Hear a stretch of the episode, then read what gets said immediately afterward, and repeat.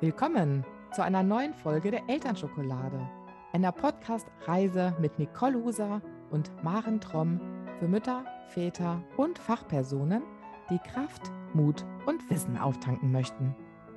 Ich bin Maren Tromm, psychologische Beraterin für Einzelpersonen, Paare und Familien, Elternkursleiterin und Sprecherin. Außerdem bin ich Mama von zwei Kindern im Primarschulalter. Auf unserer Podcast-Reise dreht sich alles darum, wie du eine gute und starke Beziehung zu deinen Kindern gestaltest, wie es zu weniger Streit kommt und wie du, auch wenn es mal stürmisch ist, gelassen das Ruder in der Hand behältst. Hallo, ich bin Nicole Huse, Pädagogin und Musiktherapeutin und arbeite mit Kindern und Jugendlichen und bin ebenfalls Elternkursleiterin. Zudem bin ich Mutter von zwei Teenager-Söhnen. Als Expertenteam beleuchten wir eure Fragen, Ängste und Sorgen. Wir haben einen prall gefüllten Rucksack. In ihm enthalten ist das beste Wissen aus unseren Erfahrungen sowie tolle Werkzeuge aus der neuen Autorität, der GfK und aus verschiedenen ausgezeichneten Elternkursen. Wir glauben, jedes schwierige Verhalten hat ein Ziel. Wir nehmen das schwierige Verhalten unter die Lupe und begleiten euch dabei, die Ziele, die dahinter stecken, besser zu verstehen, sodass ihr anders reagieren und eine liebevolle, konsequente Elternschaft leben könnt.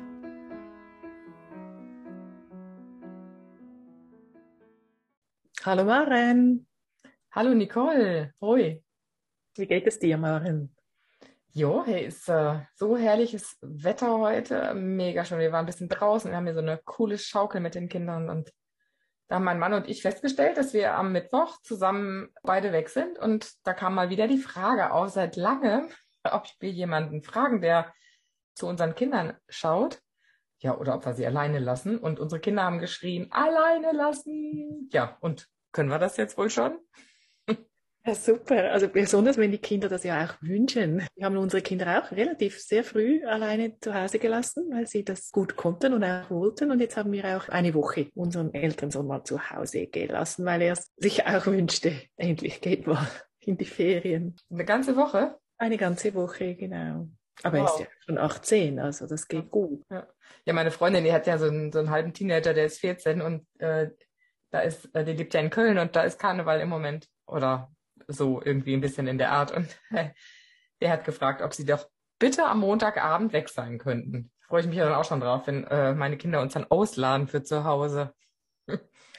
mhm. Ja, gut. Es ist ja eigentlich das Ziel, oder? Wenn die Kinder sich das dann auch wünschen. Ja, sie müssen ja selbstständig werden. Und das ist auch das heutige Thema unseres mhm. Podcasts. Mhm.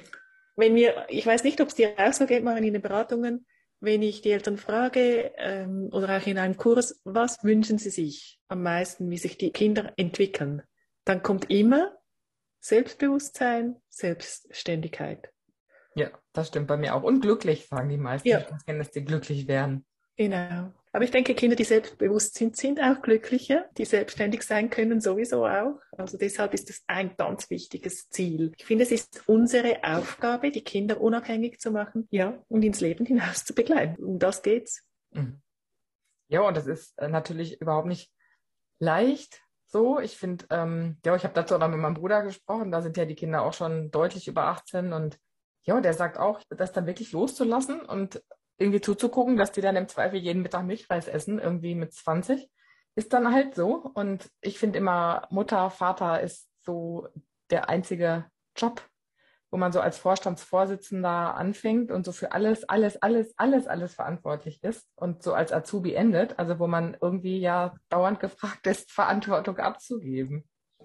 Ja, ja, klar. Also es ist schon so, das ist ein langer Prozess. Und dass es nicht einfach ist, ist klar. Ich denke, eben Selbstständigkeit bedeutet ja für Eltern extrem sich zurücknehmen, mhm. lernen, mhm. loslassen und entbehrlich werden. Und das ist natürlich besonders, ich glaube, auch für viele Mütter nicht einfach.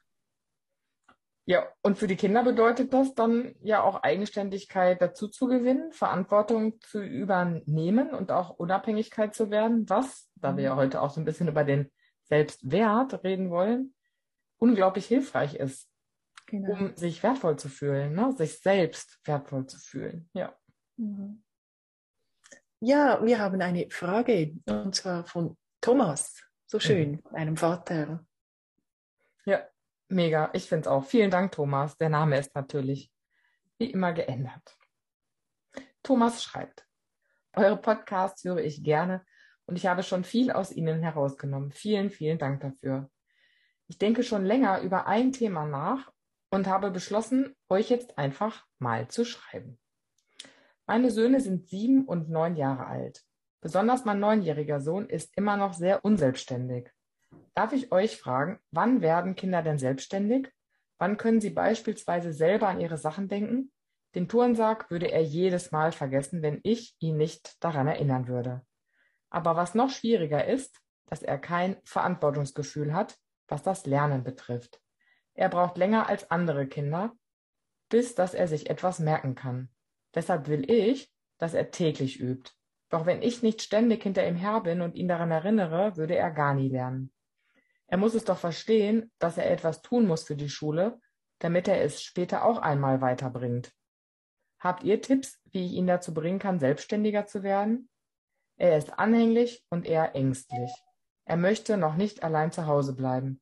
Sein jüngerer Bruder ist viel mutiger und oft kommt es sogar vor, dass dieser auf den Großen einredet und ihn ermutigt, etwas zu tun. Ich bin überhaupt nicht so wie er. Von mir kann er das nicht haben. Vielen Dank für eure Antwort. Gruß, Thomas. Ja, das sind zwei Jungs, die ganz verschieden sind. Und das ist ja eben das, auch das Thema, oder? Dass man die Kinder oder auch wenn sie Geschwister sind, so gerne miteinander vergleicht, oder? Und das ist eben genau dann auch schwierig. Mhm. Ja, und auch so dieses, er ist nicht so wie ich, das hört sich jetzt für mich ja auch so ein bisschen an, als äh, hättest du, Thomas, da Erwartungen und so Bilder, wie, wie Kinder sein sollen, wie, wie jo, deine Söhne sind. Und jo, das gestaltet sich jetzt anders und das jo, ist einfach natürlich überhaupt nicht leicht, das in sich zu regulieren und damit irgendwie umzugehen, gell? Ja. ja, ich denke für beide natürlich selbstverständlich. Für Thomas, für dich ist es schwierig oder für uns Eltern ist es schwierig, wenn sich die Kinder nicht den Erwartungen gemäß quasi verhalten oder entwickeln. Aber was macht es mit Thomas? Wie geht es Thomas? Der spürt das mit Sicherheit, der Ältere. Ja. Ne? Und ähm, was mir jetzt schon mal als allererstes auch aufgefallen ist, dass du zuerst gesagt hast, hey, meine Söhne sind sieben und neun. Das heißt, du erwähnst den kleineren zuerst. Und ja, wenn ich das so lese, dann hört sich das so ein bisschen an, als wäre der Kleinere und du so irgendwie näher, klarer, ihr versteht euch irgendwie. Ne? Und ähm, ich könnte mir vorstellen, dass das für den Thomas nicht so einfach ist, damit umzugehen, zu merken, dass er den Erwartungen, deinen Erwartungen nicht entspricht, auch nicht entsprechen kann vielleicht. Und damit umzugehen alleine, ja, mit diesem Gefühl, ich, ich bin nicht so, wie Papa das gerne hätte. Mhm. Ja, er schreibt ja auch, dass er etwas länger braucht zum Lernen oder länger als andere Kinder. Offenbar hat er auch schulisch da vielleicht etwas mehr Schwierigkeiten. Mhm. Und was natürlich mit dem Jüngeren dann dadurch auch passieren kann, dass das ihn wie auch anspornt oder er, er weiß, er hat die Rolle des Mutigeren und, und kann da den Eltern schon überholen. Das gibt's viel bei Geschwistern, oder? Dass der Jüngere so etwas schneller unterwegs ist. Die Eltern sind ja häufig auch etwas vorsichtiger. Die Eltern sind unsicherer beim ersten Kind. Das macht alles viel aus. Und die Kinder kommen dann, die Jüngeren kommen dann auf der Überholspur. Mhm. Ja, was für die älteren Kinder dann auch wieder eine Herausforderung ist. Ja, und wenn wir jetzt so beim Selbstständig und Selbstwert ähm, bleiben, dann könnte ich mir vorstellen, dass das aus so einer Situation aus dem System heraus nochmal etwas schwieriger ist, sich selbst wertvoll zu erleben und ähm, auch selbstbewusst zu sein, wenn ich gespiegelt bekomme von meinem Umfeld, dass das nicht so ist. Ja. Mhm. Ähm, und ja, vielleicht unterscheiden wir auch nochmal, Nicole, was ist denn eigentlich Selbstwert? Und das ist ja das Gefühl, dass mir vielleicht auch andere Menschen geben, wenn ich irgendwo reinkomme, dass ich angelächelt werde, dass ich so gespiegelt, rückgespiegelt bekomme, dass, ja, wie schön, dass du da bist, wie schön, dass es dich gibt. Ähm, du bist wertvoll, ich interessiere mich für dich. Und da habe ich das Gefühl, dass das Thomas vielleicht nicht so häufig erhält wie der Jüngere von den beiden. Ne? Mhm. Mhm. Wollen wir schauen, wie Selbstständigkeit entsteht, weil du hast jetzt schon den Selbstwert angesprochen, auch das Selbstbewusstsein. Ja, das Selbstbewusstsein habe ich noch gar nicht so genau angesprochen. Ja, ja. vielleicht sage ich da noch kurz so, dass das so, das Selbstbewusstsein ja eher was ist, dass man, dass es ein Prozess ist, dass man so im Laufe seines Lebens irgendwie merkt, ähm, wer bin ich eigentlich, mit was kann ich gut umgehen, was macht mir Schwierigkeiten, habe ich Strategien zum mit gewissen Herausforderungen umgehen. Das ist ein lebenslanger Prozess und ich glaube, viele, gerade Eltern, sind auch wieder mit diesen beiden Themen sehr beschäftigt. Zum einen sich wertvoll zu fühlen, auch vielleicht in Situationen, die schwierig sind, und zum anderen sich aber auch bewusst zu werden, was da passiert und ja, Verantwortung dafür zu nehmen, was da gerade passiert. Ne? Das finde ich ist einfach was sehr Unterschiedliches nochmal. Mhm. Mhm. Genau. Also gerade das Thema Schule ist ja für die Eltern das Thema, oder? Mhm. Aber wir können die Selbstständigkeit nicht nur zum Thema Schule oder für die Schule fördern. Es ist ja überall möglich, die Selbstständigkeit zu fördern. Und es sind wie so drei Aspekte in dieser Frage. Es geht darum, einerseits selber an die Sachen zu denken, mhm. andererseits, wie, wann würde er einfach mal von sich aus lernen? Und dann ist noch, wann bleibt er mal alleine zu Hause oder wie wird er weniger ängstlich? Das sind so drei Fragen für mich, oder? Und wollen wir uns mal der ersten Frage zuwenden, und zwar eben, wie lernen Kinder selber an die Sachen denken? Das hat ja viel mit Selbstständigkeit zu tun. Mhm. Ja, ich, äh, glaube, das hatten wir auch schon mal so ein bisschen in, in einem anderen Podcast. Das ist total schwierig, auch gerade für Jungs. Das bräuchte ja dieses ähm, planerische Denken und Handeln. Die beiden sind jetzt sieben und neun. Das ist total altersgerecht, dass die das mhm. noch nicht hinkriegen, noch nicht immer hinkriegen, so möchte ich sagen. Und das ist ein Lernschritt. Ja, das bringen die nicht von sich aus mit. Und das braucht Erwachsene, die ihnen was zutrauen, die mit ihnen in Beziehung gehen, die mit ihnen nach Lösungen suchen. Wie können sie daran denken? Und ihnen auch Freiraum lassen, dass sie es vor allem vergessen. Und auch durch die natürliche Konsequenz, was bedeutet das dann für mich, wenn ich das vergessen habe, sich selber ermutigen können zum dran denken. Mhm. Genau, also du hast gesagt, eben auch in Beziehung kann man Selbstständigkeit fördern, also dass die Kinder spüren, sie werden unterstützt, aber sie werden, es wird ihnen zugetraut, sie können auch mal reinlaufen. Und trotzdem noch ein paar Tipps. Man kann mit ihnen wirklich den Stundenplan überprüfen zusammen. Zum Beispiel immer am Morgen oder beim Morgenessen an was musst du heute denken oder äh, was wird heute, steht heute auf dem Plan, so dass man das nochmals mit dem Kind bespricht. Mhm. Oder es sind vielleicht drei Sachen, an die es denken sollte. Mhm.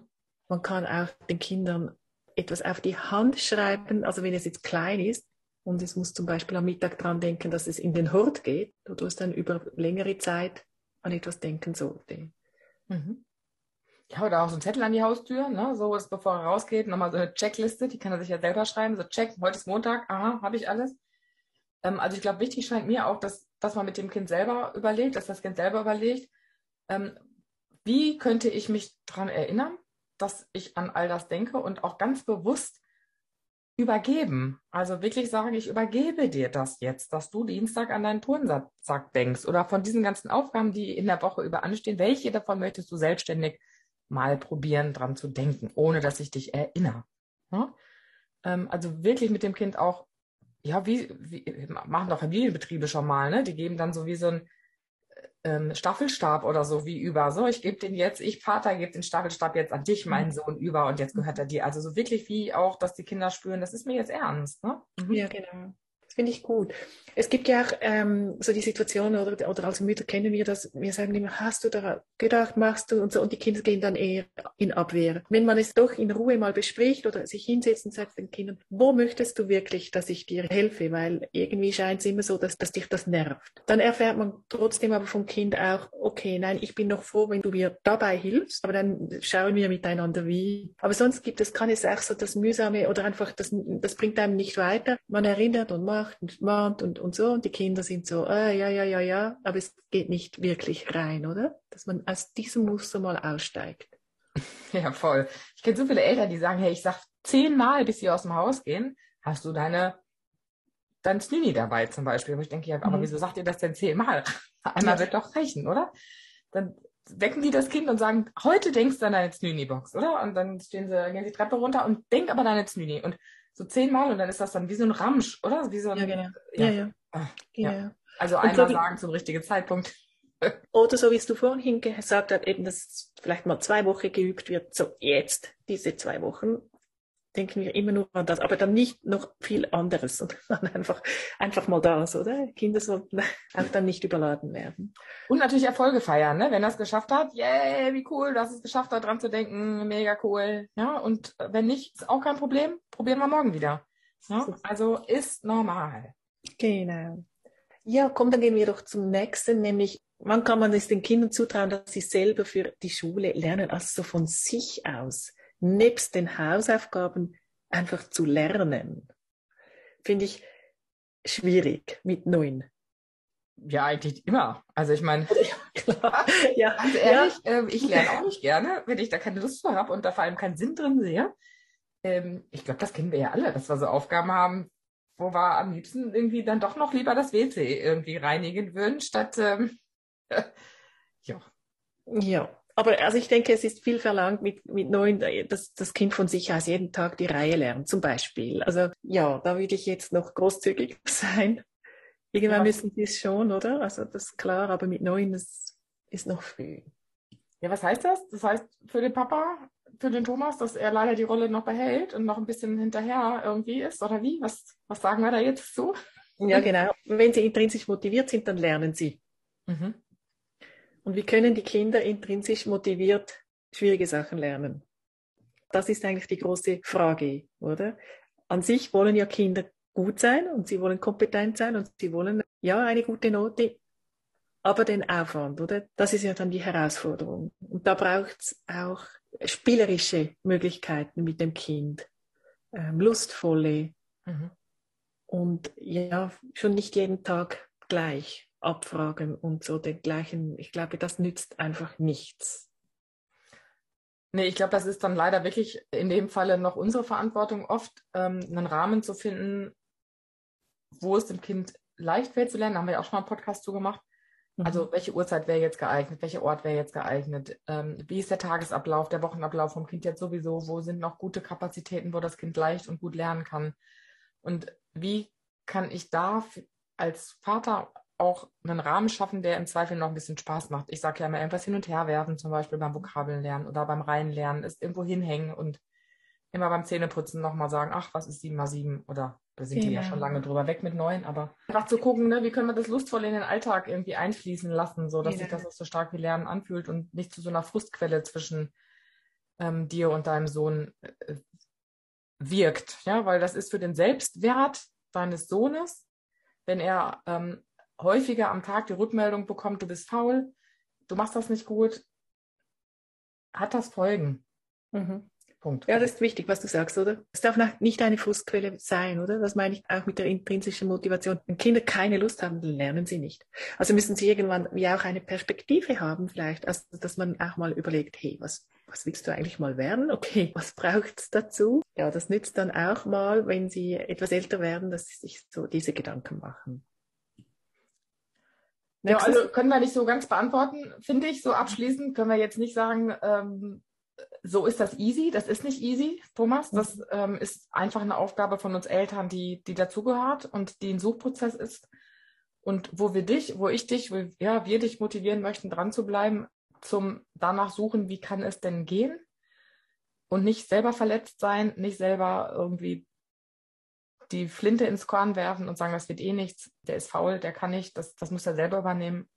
Ich glaube, das ist einfach noch zu früh. Mhm. Die Erwartung ist zu hoch, nicht altersgerecht. Ja. Mhm. Ja, und dann noch die dritte Frage, Ängstlichkeit überwinden. Wie können Kinder das lernen? Ja, ähm, Thomas, äh, Ängstlichkeit ist natürlich ein ganz großes Thema. Das ist ein, ähm, das rührt das Thema Sicherheit an. Das heißt, immer dann, wenn wir uns nicht sicher fühlen, dann bekommen wir Angst. Das tönt so, als hätte dein Sohn etwas mehr davon, als dir vielleicht lieb ist. Da ist ein Teil von auch angeboren, gell? so wie ängstlich ist man als Mensch. Ähm, ich ich kenne dich ja jetzt überhaupt nicht. Für mich klingt das jetzt nicht so, als wärst du so ein überängstlicher Vater, sondern eher wie jemand, der sagt, ach, kletter da noch eine Stufe höher, das schaffst du schon. Ja, Menschen sind Menschen und vielleicht hast du einen Sohn, der da nicht ganz so mutig ist und der da in bestimmten Stellen Ermutigung braucht, Begleitung braucht, um sich bestimmte Dinge zuzutrauen. Er ist der Ältere, das heißt, wenn was wäre, würde man wahrscheinlich ja doch auch von ihm erwarten, dass er Probleme lösen würde, falls was wäre, wenn er jetzt alleine zu Hause wäre. Also auch da wieder die Frage, ähm, ja, wie viel Zeit kannst du ihm noch geben, bis er sich das zutraut? Ähm, kannst du vielleicht fünf Minuten aus dem Haus gehen, zehn Minuten aus dem Haus gehen? Vor was hätte er überhaupt Angst? Ich glaube, das braucht auch wieder eine Beziehungsarbeit, ein Auseinandersetzen mit den Ängsten von deinem Sohn und auch mit ihm Lösungen gemeinsam zu erarbeiten. Was könnte er tun, wenn diese Probleme, die dein Sohn vielleicht im Kopf hat, entstehen würden? Was könnte er dann tun? Und manche Menschen brauchen dazu Pläne und Vorbesprechungen und ja, Klarheit. Klarheit, Orientierung gibt Sicherheit.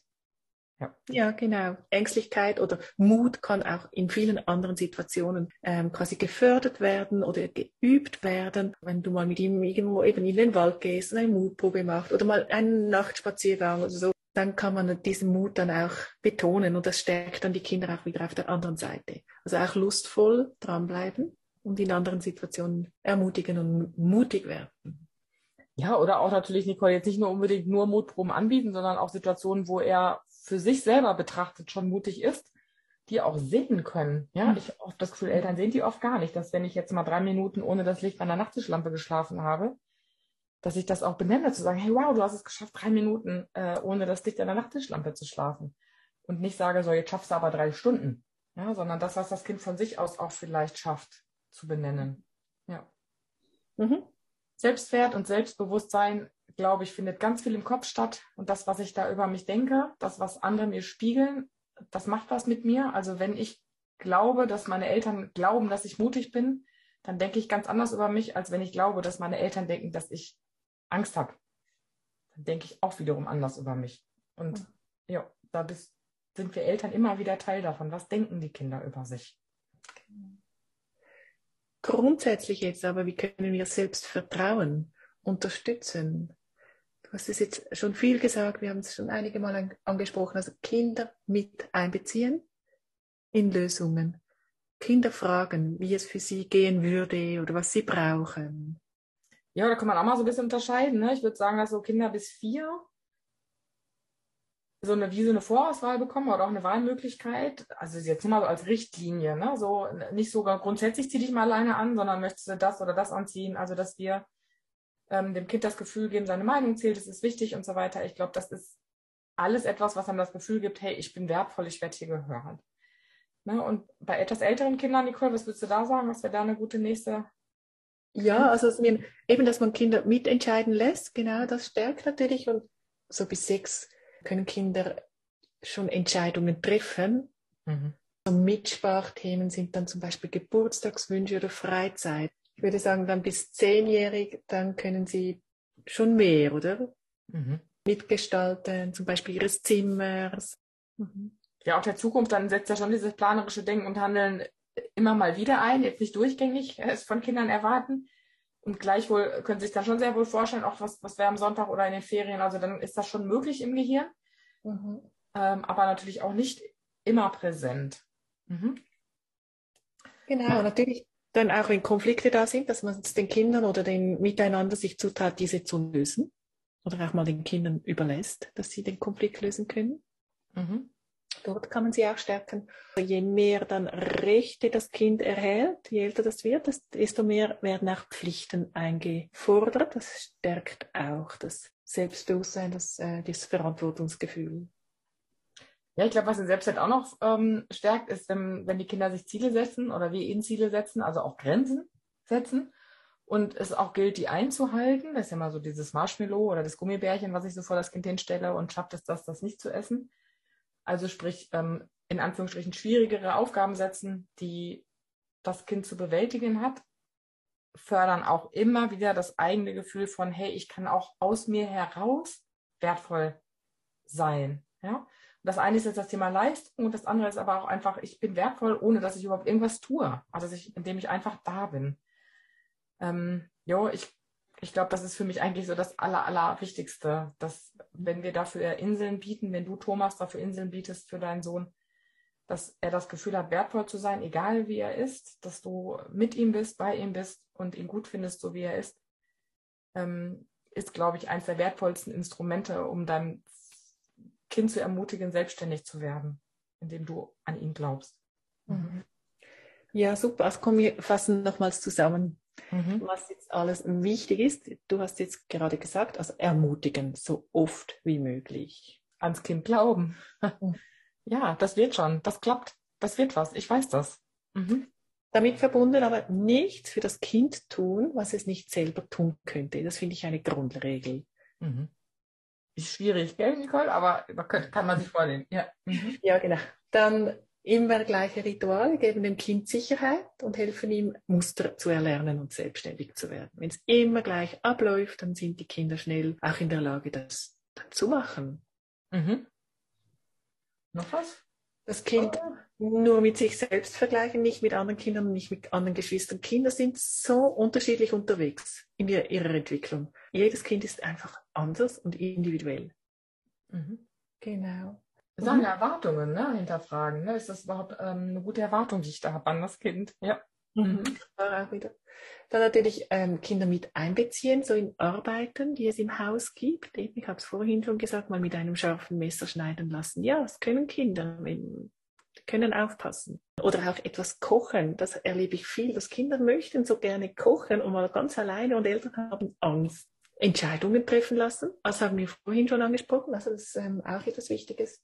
Das Kind oder die Kinder unterstützen bei Problemen, aber sie nicht für das Kind lösen. Das ist vielleicht auch noch ein wichtiger Punkt. Ne? Ist nicht einfach aus der Hand nehmen, wenn Kinder irgendein Problem haben, sondern dass wir mit ihnen einen Weg suchen, aber es ihnen nicht wegnehmen. Ja, und ähm, mich berührt auch noch dieser Satz, äh, mein Sohn ist anhänglich. Wie schön. Ne? Vielleicht für dich nicht so schön. Äh, vielleicht hast du da irgendwelche Bilder, die nicht so angenehm sind. Mhm. Thomas, dein Sohn ist so. Der mag dich. Der ist gerne in deiner Nähe. Der braucht deinen Schutz und deine Sicherheit und deine Orientierung. Der ist neun. Das ist schön, ganz was Schönes. Jo. Ein schöner Perspektivenwechsel machen, genau. Ja. Hilft auch immer wieder, das anders zu sehen. Man kann auch alles anders sehen. Mhm. Mhm. Ach, Thomas, nicht so leicht. Wir hoffen, wir konnten dir etwas helfen. Wenn nicht, schreib uns doch mal, wenn wir dich falsch eingeschätzt haben, wenn wir ähm, am Thema vorbeigeredet haben. Hören oder lesen wir sehr, sehr gerne von dir, wie auch von all, allen anderen, die uns jetzt hier gerade zuhören. Falls ihr, falls du eine Frage hast, schreibt uns an elternschokolade.gmail.com. Und Nicole, hast du noch ein Zitat für uns? Ja, ich habe eines von Maria Montessori. Und zwar, führe euer Kind immer nur eine Stufe nach oben. Dann gebt ihm Zeit, zurückzuschauen und sich zu freuen. Lasst es spüren, dass auch ihr euch freut und es wird mit Freude die nächste Stufe nehmen. Hm, wie schön. Ja. Ach, da weiß ich jetzt gar nicht, was ich dazu noch sagen soll. Ich danke euch, danke dir fürs Zuhören. Falls dir das gefallen hat, dann freuen wir uns, wenn du den Podcast an eine Person weiterempfiehlst oder du in einem von unseren Elternkursen mit dabei bist, dem Keine Panik auf der Titanic. Im Mai startet wieder eine. Bist herzlich, herzlich willkommen. Ich danke dir, Nicole, für diese wunderbare Stunde, die ich mit dir haben durfte und sag Tschüss, bis bald. Danke dir, Maren, und viel Spaß beim Alleinelassen der Kinder am Mittwoch. Ja, ich glaube, das machen wir gar nicht, ehrlich gesagt. Irgendwie, glaube ich, frage ich doch noch unsere Nachbarin, ob sie ab und zu rüberkommt. Äh, Wir haben gesagt, so jede Stunde mal ganz kurz guckt, ob alles okay ist. Und dann dürfen sie immer dazwischen alleine sein. Dann kommt wieder jemand und Auch eine gute Lösung. jo, irgendwie ist das jetzt für mich noch der richtige nächste Schritt. Ja. hey, tschüss. Tschüss.